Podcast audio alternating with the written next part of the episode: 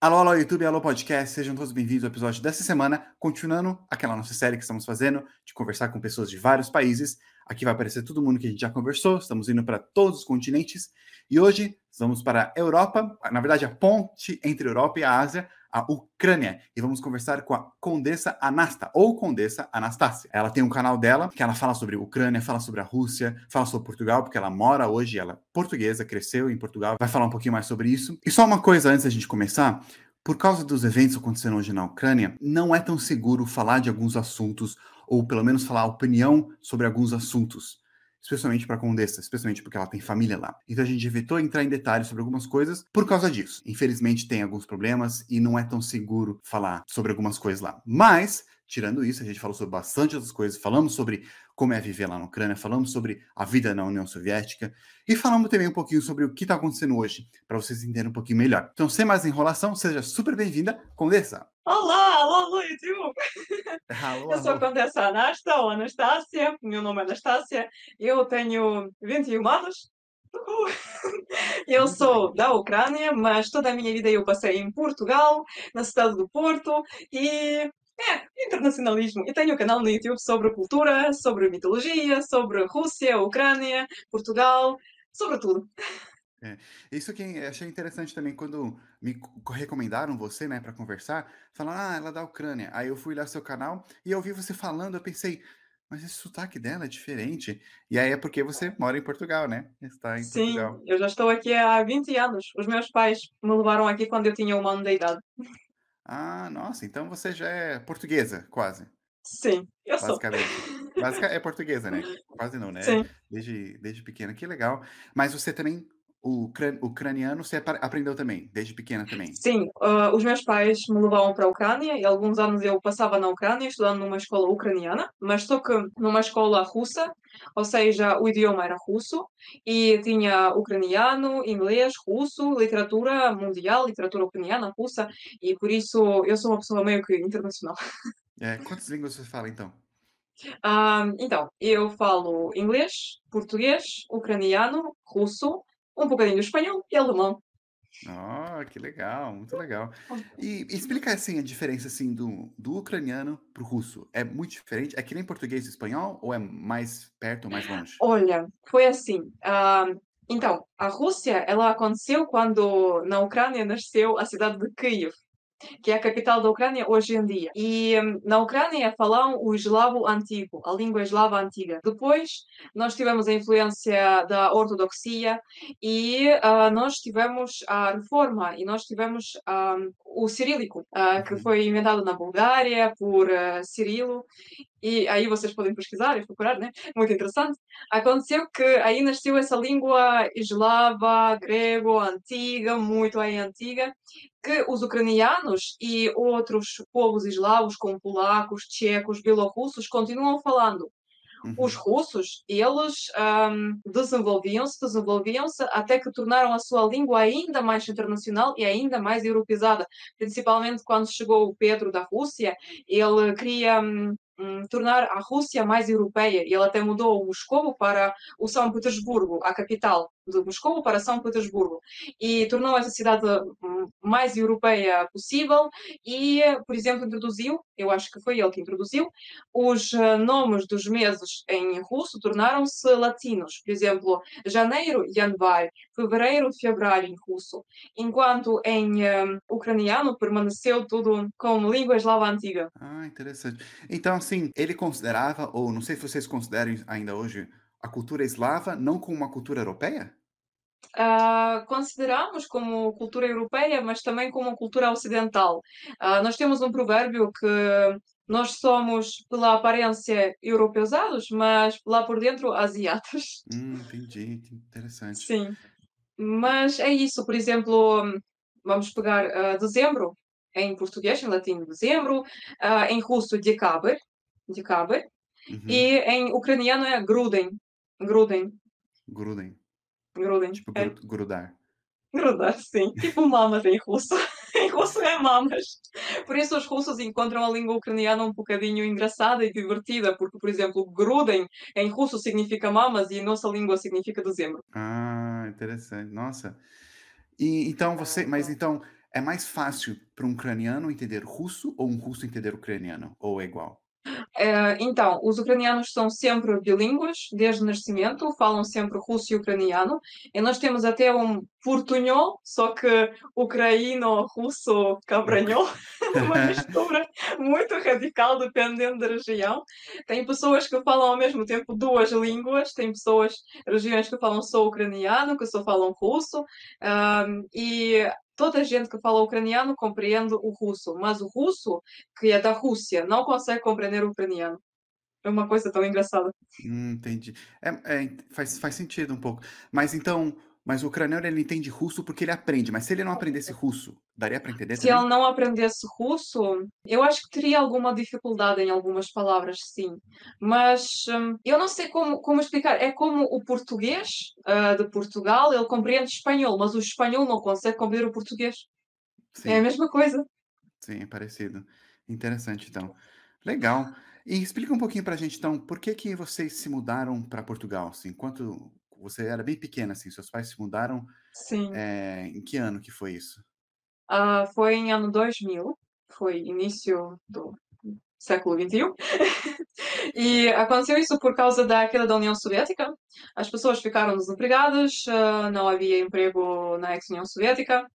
E apesar de que o meu pai tinha emprego, ele viu que não vai ter emprego depois, porque está falência profunda, as pessoas não têm o que comer, já não falamos sobre o emprego. E aí havia vários países da Europa que abriam uh, as suas fronteiras para a Ucrânia, porque ucranianos são pessoas extremamente educadas, todos têm faculdade acabada e trabalhadores. Então, Portugal deu esse visto. De primeiro, o meu pai foi para a Espanha, depois ele foi para o Portugal e permaneceu em Portugal porque gostou mais de sol, pessoas uhum. muito amigáveis e gostou mais de estar aqui. E nós permanecemos aqui, mas apesar disso, tudo, uh, os meus pais uh, sempre queriam que eu soubesse russo, porque toda a minha família são professores, então uh, a minha mãe é professora, a minha avó é professora, outra avó é professora, e todos queriam que eu soubesse ucraniano, russo, e sempre que podiam levavam para a Ucrânia e eu aprendia russo, inglês, ucraniano, sempre. Assim.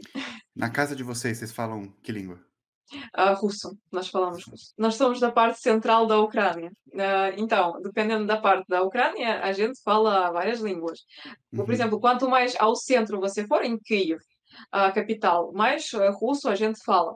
Eu fico, a minha cidade se, chama Jytomyr, e lá nasceu o Sergei Korolev, que mandou o Yuri Gagarin para o espaço. Ele fez os navios uh, do espaço. Uh, então, uh, a minha cidade se chama Jytomyr. Ela fica, aqui fica o Kiev, aqui fica o Jytomyr e aqui fica a Bielorrússia. E também aí fica o Chernobyl, perto de nós. tudo aí junto. Uhum. Então é por isso. E dependendo, por exemplo, tem uma região mais perto da Europa, aí falam só ucraniano. Mais perto da Roménia, falam um ucraniano misturado com romeno. É muito engraçado. E os ucranianos que falam ucraniano não conseguem compreender esse ucraniano, porque tem sotaque diferente, pronúncia diferente e palavras diferentes aqueles quem ficava mais perto da fronteira com Bielorrússia falam também ucraniano, um bocadinho russo, e depois aquilo que ficava mais perto da Odessa já falam mais russo. A Odessa em si fala russo. Interessante. Eu estou olhando aqui no mapa, a Ucrânia é um país bem grande, né? Comparado com outros Sim. países da Europa lá. Sim. É bem grande, assim, então... É um dos é... maiores países da Europa. É, exatamente. E a diferença, assim, entre a Ucrânia, até perguntaram isso também, a Ucrânia, a Bielorrússia, a Rússia, quais são as maiores diferenças, assim? Uhum. A principal diferença é que ucranianos eles são sempre mais guerreiros, uh, mais carreiristas, mais ambiciosos, eles sempre querem mais, mais, mais. E sempre tentam alcançar os seus objetivos, independentemente eh, do jeito que for necessário. Muitos imigram, uh, até hoje em dia nós temos uma grande onda de imigração. Comparando assim culturalmente, entre si, entre nós, né, entre russos, ucranianos, nós falamos assim que ucranianos é sobre salo, é como se eu falasse que o Brasil é sobre o churrasco. Uh, uhum. E o Portugal é sobre o vinho. Uh, então, a Ucrânia é sobre o churrasco ucraniano salo, Bielorrússia é sobre batata e a Rússia é sobre a vodka. Oh, a ah. Rússia é sobre a vodka. E se você, então... assim, se eles, ah, eles têm... O russo que fala tem sotaque diferente? Por exemplo, o russo que você fala tem alguma coisa diferente do russo que é falado em Moscou? Sim. Um, sim, sim, sim. E também dentro da Rússia tem vários sotaques, sim. Uh, mas, um, claro, tem, tem várias maneiras de falar o russo, porém, o russo em si, em qualquer região, vai ser igual.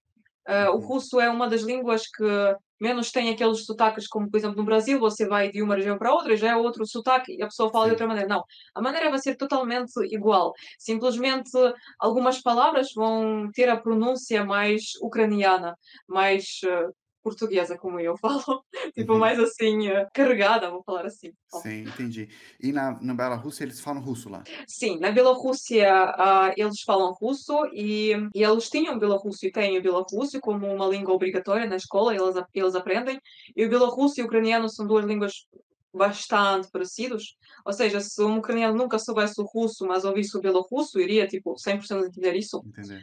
Porém, um, Hoje em dia tem muita gente que já na Bielorrússia não sabe o bielorrusso e na Ucrânia estão lutando contra isso, estão lutando muito pelo nacionalismo. Agora temos uma Sim. onda gigantesca de nacionalismo. É, e assim, o seu ucraniano, o seu russo que você fala, assim, como você cresceu mais em Portugal, você tem algum sotaque, assim, o pessoal percebe que você cresceu fora ou não? Você parece assim, 100% uh, Sim, assim... uh, algumas vezes percebem, porque eu falo tanto português no dia a dia que depois quando eu falo russo, dá para entender que uh, a maneira de como eu penso e como estou construindo uma frase é a maneira portuguesa de construir a frase e não a maneira russa ou ucraniana de construir uma frase. E algumas uh, maneiras de eu falar alguma coisa assim, uh, a gente compreende que provavelmente ela aprendeu russo. Sim, ah, interessante. E por que, que você, é. para você assim que fala bastante língua assim, você acha que o russo, o ucraniano é mais difícil que o português? Ah, sim. Eu acho que é mais difícil, porque principalmente o ucraniano é mais difícil do que o russo, pelo menos para mim, que eu sou falante russa nativa, né? Uh, uhum. eu, eu tinha que aprender o ucraniano do zero quando eu fui para a Ucrânia estudar na faculdade é uma língua muito complicada porque a gramática muitas vezes não tem nada a ver com aquilo que nós estamos falando e ela muda cada dia, as leis saem cada dia e mudam a língua totalmente. Uhum. Um, e sim, o português é mais fácil porque vocês não têm declinações como em latim. O latim uh, tinha declinação, ou seja, nominativo, dativo, genitivo. Isto é quando no fim uh, de uma palavra uh, aparece um fim exclusivo. E você fala para a Maria como Maria, Maria. Isto significa para Maria. Você não usa para, você não usa um artigo, você Maria. E todos entendam que é para Maria. Ou, por exemplo, outro caso, você quer dizer feito por Maria. Basta só falar Maria, ou seja, mudou novamente o fim. Você põe e, um, um, um, sufixo diferente. Uh, sim, sim, sim uh, diferente uhum. e já muda a palavra e muda o conteúdo e o sentido da palavra. E por isso que é mais difícil. O russo e o ucraniano são hum, línguas construtoras. Você tem várias construções e tem que ligar elas. E, tipo, por exemplo, eu vou pegar o seu nome David e posso Davidushka, uh, Davido, Daite Davido ou David. Então, várias, várias, várias maneiras de mudar. E Nossa, em português é mais fácil, vocês têm verbos que são completamente muito difíceis, sotaques vários, mas no geral é mais fácil de aprender. Entendi. Porque vocês não têm essa, vocês têm o artigo e vocês têm os uh, para David, de David. Sim, e, e é uma, uma maneira totalmente diferente, né, de, de construir né, as é. frases. É. Legal. E assim, para alguém que não conhece muito bem sobre a Ucrânia e às vezes confunde com a Rússia, assim, o que, que você fala assim para essa pessoa para conseguir diferenciar um ucraniano de um russo? Qual é assim, a diferença culturalmente hum, ou fisicamente? Eu acho que vai reparar na, na maneira de se expressar. Uh, o ucraniano é mais parecido com o brasileiro e na maneira de se expressar é muito uhum. mexilhão. Uh, e na maneira de pensar é mais é muito mais ambicioso. Ou seja, o russo pode falar eu vou ficar aqui porque eu já estou bem, eu tenho apartamento, e o ucraniano tenho apartamento, carro, mais 48 coisas aqui, né, na minha conta bancária. Preciso ir à América. Não, puedo, não, não posso acabar aqui, eu preciso de mais. E vai continuar em frente, tem que sempre ter algum objetivo na vida para alcançar. Não pode parar, tem que ir à frente, à frente, à frente. É um dos motivos do porquê uh, os jovens imigram tanto. Eles querem emigrar para ter uma vida melhor, para sustentar os pais, para sustentar a família, para sustentar a si mesmos. É muita ambição na vida. E eles Eu querem que é voltar depois? Pensam em voltar? Uh -uh. Muitos uh, pensam, mas depois não voltam. Porque a situação. De... Sim, tem uma vontade, tem uma saudade. Mas uh, como hoje em dia o mundo já está tão globalizado que tudo o que você quer você encontra em qualquer cantinho do mundo, até se for na China. Por isso, hoje em dia já não é tão difícil de viajar e emigrar como era 20 anos atrás, quando alguns produtos, por exemplo, só existiam na Ucrânia. Sim. Agora, em cada cantinho do mundo, você pode arranjar esse produto ou alguma coisa e já está ótimo. Você tem alguma vontade de morar na Ucrânia? Eu, particularmente, já estou tão apaixonada, ligada ao Portugal, que eu, tipo, com raízes fortes aqui a puxar.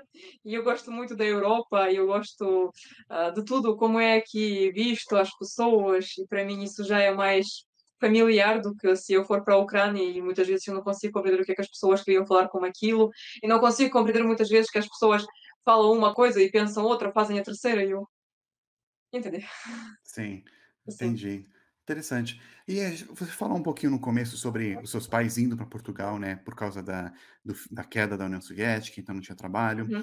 E vamos falar um pouquinho sobre isso, assim, como é que era na Ucrânia durante essa época, assim? Era, porque é, já falei aqui num canal, temos um vídeo que a gente fala sobre 10 fatos da União Soviética, uhum. e a gente aprendeu naquele vídeo que cada parte, né, cada região é, a União Soviética não era um país, né? Era formada de vários países, né? Uma união de países. Sim, exatamente. Tecnicamente, exatamente. né? Tecnicamente. É, era, era isso. E como é que era, então, nessa época, assim, viver lá na, na, na, na República Soviética da Ucrânia? Uh, seus pais comentam, seus avós? Os meus pais comentam, claro, e todos comentam. Todos comentam que era melhor.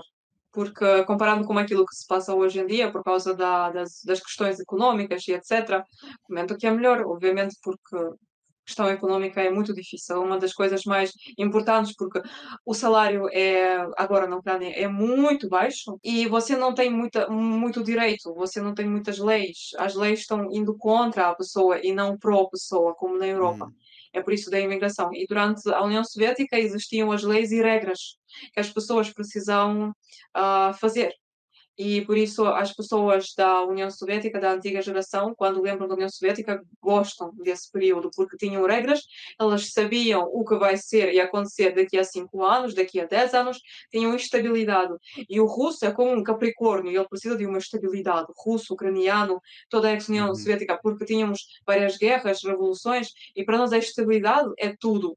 Então é, é por isso que as pessoas, quando a União Soviética, sim, era muito melhor, tinha estabilidade é um dos uhum. motivos. Você não precisava emigrar, você tinha apartamentos, você podia comprar um apartamento, você podia viajar. Um, nem todos podiam, mas podiam, se eles queriam. A minha avó era professora de geografia, ela visitou 36 países do mundo. Ela viu o Disneyland em Japão durante a União Soviética. Ela viu uhum. Índia, ela trouxe um monte de coisas uh, de todos os cantinhos do mundo e era durante a União Soviética. E ela era solteira, tinha o meu pai e ao mesmo tempo tinha a casa, comprou a casa, pagava a casa, nossa, caiu aqui alguma coisa, comprou a casa, uh, tinha o dinheiro, tinha a ajuda dos seus alunos, ela era professora. E um, por isso as pessoas lembram desse, desse período com com algum carinho. Mas, obviamente, a população que já nasceu nos anos 80, quando já começou a queda, 90, já foi uma falência total, as pessoas sem trabalho, sem emprego. E o pior é que saíram e não sabiam o que fazer, como continuar a vida, quando você tinha uma estabilidade tão profunda que você pensava que já sabe tudo da sua vida, sabe daqui a 100 anos como é que vai ser tudo.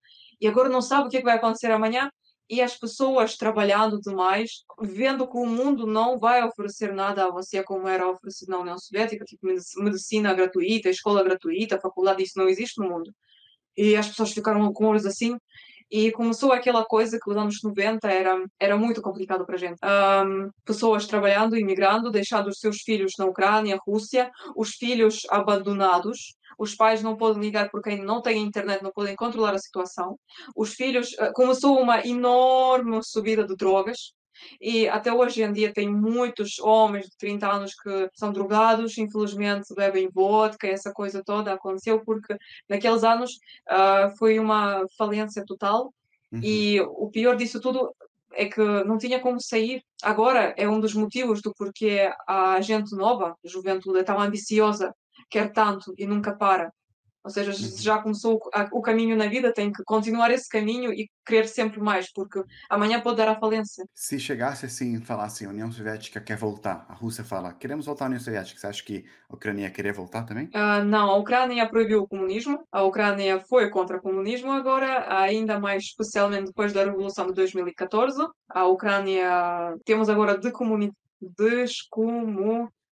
Como é que isso se chama? Descomunização. De comunismo. É. Isso mesmo, exatamente. Ó, imagina, ah, nós, ah, quando aconteceu essa revolução, não é nós, mas ah, ucranianos, eles tiraram todos os monumentos de Karl Marx, Lenin, a cada cidade da União Soviética tinha o Lenin, né? Uhum. Tiraram todos, mandaram para fora, e eu tinha muita pena da- do trabalho das pessoas que fizeram esses monumentos todos trabalhando aí, batendo o martelo, e depois algum jovem chega, ó, eu não sei quem é, vamos assaltar, ele era comunista. Só por isso. Eu tinha muita pena do trabalho que fizeram, ah, porque na maioria nenhum jovem ah, vai ver a história toda, não é? Os jovens eles não são sobre a história, são sobre o futuro e sobre o presente. E as cidades agora elas estão assim meio que destruídas depois dessas revoluções e estamos agora renovando o nosso país. A minha dúvida disso foi Sim, sim. por, por que, que minha dúvida foi isso? Se muitas, muitas pessoas sentem a falta da época da União Soviética, mas ao mesmo tempo teve essa descomunização. Então, Exatamente. são, são pessoas diferentes que estão fazendo descomunização, sentem a falta? Ou são só, tipo, É o governo falta da lança. época, sente falta daquela época, mas não sente falta do comunismo? Então, o governo lança a lei. E normalmente o nosso governo não quer saber a nossa opinião, por isso lança a lei e lá, que vá, Uhum. não importa. Eles vão se lixar aí, sozinhos. Ahm, as pessoas mais velhas ah, falam assim, é o comunismo, mas não querem voltar no comunismo, não. Querem simplesmente uma, uma realidade parecida ao comunismo, como a estabilidade. Hum. Estabilidade, preços. É por isso que aconteceu a revolução e as pessoas queriam, ah, se não é para o comunismo, então vamos para a Europa. E queriam ir para a Europa e querem. E até hoje em dia. E isso deu resultados. O, a Ucrânia tornou-se um país mais livre. Agora é um país que hum, nós podemos ir livremente à Europa. Isso para nós é uma grande conquista, uma grande vitória, que o ucraniano agora tem o passaporte biométrico e ele pode apresentar e ir livremente, sem necessidade de arranjar aqueles vistos que custam 500 euros. Sair da Ucrânia era muito caro antigamente. E esse tipo de coisas, sim, em que você precisa literalmente pensar como sair daí para depois. Muito difícil. Sim. Muitas pessoas também é, falam sobre o Holodomor. Golodomor. Uhum. Isso. Nos vídeos também que eu falei sobre as 10, os 10 fases da União Soviética, eu mencionei sobre isso. Só que tem uma briga hoje em dia, pelo menos aqui no Brasil é, e em Uhum. alguns outros países também. Muitas pessoas falam sobre a gravidade que isso aconteceu, né? Sobre os milhares de, de ucranianos que morreram de fome por causa de, da- do, do governo russo menosprezando. é, foi, foi, isso foi uma escolha, e enfim. E muitos outros falam que isso é fake news, que isso é uma das maiores fake news criadas né, pelos Estados Unidos e Uhum. seus aliados. E aí? Vou explicar a palavra Goladomor. A Gola significa fome, mor significa morte. Goladomor significa morte de fome. Esta ocasião aconteceu porque o Stalin tentou fazer uma industrialização muito rápida, o que deixou várias cidades numa pobreza extrema. Não era só em Ucrânia, infelizmente. Isto aconteceu em Cazaquistão, e o Cazaquistão agora fala sobre aquilo que o Holodomor em Cazaquistão era maior que na Ucrânia, mas o facto de que já temos o Cazaquistão, já temos a Ucrânia e temos várias regiões da Rússia. Na Rússia, o Holodomor ah, levou 7 milhões de vidas, Ah, no Cazaquistão, 3 milhões ah, de vidas, e na Ucrânia, 4 milhões de vidas. Porque aconteceu, aconteceu essa coisa que as pessoas ficaram sem, hum, sem pão, simplesmente sem comida, e não era porque, nem só era porque as cidades ficaram fechadas, mas também porque literalmente era muito rápido essa industrialização. Então, não é fake news, aconteceu. Não é fake news, aconteceu mesmo, e os ucranianos, hum, se eu posso falar assim, celebram o dia do Holodomor. Hum, É, é um dia de tragédia, para nós uma tragédia enorme. E na Ucrânia também é considerado um quase genocídio, sim, quase genocídio. É, muitos, Sim, muitos consideram, muitos consideram. Mas se nós formos estudar a história, se nós formos ver a estatística oficial, vamos ver que esse genocídio aconteceu na própria Rússia contra os próprios russos e no Cazaquistão E até na Bielorrússia, eu acho que a Bielorrússia também ela teve Holodomor. É, essa, essa onda de ultranacionalismo, de mais preconceito, mais racismo, ele surgiu mais por causa dos eventos recentes, né? Por causa do da sim, dos eventos recentes, sim. essas coisas, né? Sim, sim. Aconteceu pra... recentemente. Em 2014 é. começou. E, e só para explicar assim, para a gente entender, não precisamos, não precisamos é, ver opiniões, mas o que, que aconteceu, né? Tinha tem a Ucrânia e no sul da Ucrânia tem aquela região chamada Crimeia, né? Que a Rússia uhum. pegou porque diz que tinha muitos russos lá. Sim, né? sim. Foi isso? Uh, de acordo com uh, né, várias, uh, vamos fazer, de acordo com a Europa, eu não vou falar hoje a minha opinião nada, de uhum. acordo com a Europa, a Rússia anexou a Crimeia, de acordo com a Europa. Os russos falam que tinha muitos russos, a Ucrânia fala que tinha muitos ucranianos, que é da Ucrânia. e então, eles estão tendo uma briga por isso. Uhum. E agora, já que aconteceu muita morte por causa dessa questão Uh, obviamente que nenhum, nenhuma das partes uh, vai, uh, vai falar outra, outra coisa. Todos uhum. vão sempre estar na mesma, no mesmo Isso. ponto. É um conflito para sempre, porque já aconteceu tanta morte que agora é para sempre. E quanto, quanto mais continua essa guerra, quanto mais vai continuar, mais ucranianos e russos, assim politicamente, vão ter conflitos e conflitos Sim. e conflitos, apesar vira uma, bola, que, vira uma bola de neve, né? Tipo Israel Apesar de que ucranianos eh, todos temos eh, hum, parentes eh, familiares da Rússia e russos têm vários e vários parentes da Ucrânia e isso é muito complicado para nós, extremamente complicado. Porque Sim. nós não somos só uma... A Ucrânia em si, ela tinha muitas etnias e o ucraniano, ele também é famoso porque tem muitos sangues e nós somos chamados de saudáveis porque nós temos muita sangue aí. Uhum. sangue da Polónia, sangue da Rússia, sangue do ucraniano e essa mistura Não, toda, é por isso para nós é muito complicado. É, é, é difícil né, a gente separar, porque normalmente países é, ou pessoas mais ultranacionalistas gostam de fazer uma linha, né? Ele versus eu. Mas se você uhum. fizer essa linha na Ucrânia, é mais difícil, né? Porque eu imagino, porque a história da Ucrânia é muito misturada com a Rússia, né? Sim, foi parte do Império sim. Russo, foi parte da União Soviética. Exatamente. Então, é difícil fazer aquela linha. O, o que, que é ucraniano, o que, que é russo, porque. Exatamente, é junto, né? sempre, sempre tinha muita conexão aí. E em cima, quando na União Soviética aconteceu a imigração um, obrigatória do povo, né? Tinha que imigrar para várias zonas, ucranianos para uma zona, os outros para outra zona. As pessoas que viviam mais de 400 anos numa zona tinham que migrar para outra zona que não conheciam. E ah, isso fez fez com que sim, várias pessoas elas formaram famílias na Rússia, depois voltaram para a Ucrânia e têm russos na família e para eles é extremamente complicado essa questão, extremamente. E só indo na tangente que falou da, dessa coisa que aconteceu na União Soviética, qual que é uma, existe alguma costume, alguma lei da época soviética que existe ainda hoje, assim, que é tipo diferente, assim, quando a pessoa pensa, nossa? Tudo o que ainda continua acontecendo na Ucrânia, né, permanece como se estivéssemos na União Soviética, porém sob descomunismo. Sem comunismo. Sem comunismo, exatamente. Mas tudo como age governo, não, não, como não há. Não, espera, espera, Tudo como Tirando age. a parte da organizada, a parte mais totalitária, está querendo dizer. Sim, os, os, professores ainda hoje em dia eles são como deuses, eles acham que eles são deuses. Hum. Tem essa, porque para nós o professor era tudo na União Soviética e hoje em dia ainda continua isso. Ou, por exemplo, você chega em alguma coisa, né? por exemplo, em uma loja, e a pessoa olha como se você devesse para ela, como se você deve para ela tudo o que você tem. Ou, por exemplo, você chega a uma instalação do governo, você precisa pagar as contas. A pessoa olha para você como se você é culpado, você ofendeu todo, todo mundo e você precisa dar todo o seu dinheiro. Ponto. E você é ninguém. E sempre que algum, alguma pessoa consegue um poder, acaba opressando a outra. De qualquer maneira, se alguma pessoa tem mais dinheiro, pronto, ou conseguiu um emprego melhor, ponto. Ela já vai olhar para outra pessoa como se fosse aquela pessoa é ninguém e eu sou tudo. E eu acho isso muito soviético. É por isso que eu, um dos motivos que eu não gosto, por exemplo, da União Soviética, por causa disso. Ela criou essa coisa de inveja uh, de, entre pessoas. Elas sempre veem quem é que está vivendo melhor, ou, ou será que é uma mentalidade nossa? Não sei.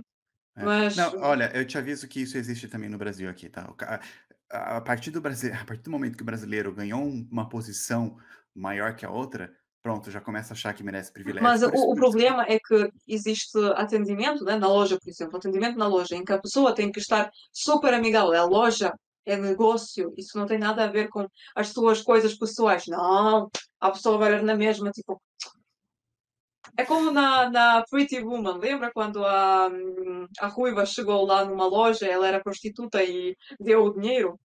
E Aonde? aqueles não, sai daqui. A Pretty Woman, a Mulher Bela, a Ah, Richard. Gere, sim, o filme. Lembra daquela, daquela em que a mulher chegou numa loja dos ricos, deu o dinheiro e aqueles não, não ajudaram a ela? Lembra? Porque olharam para ela lembro. de, assim de cima.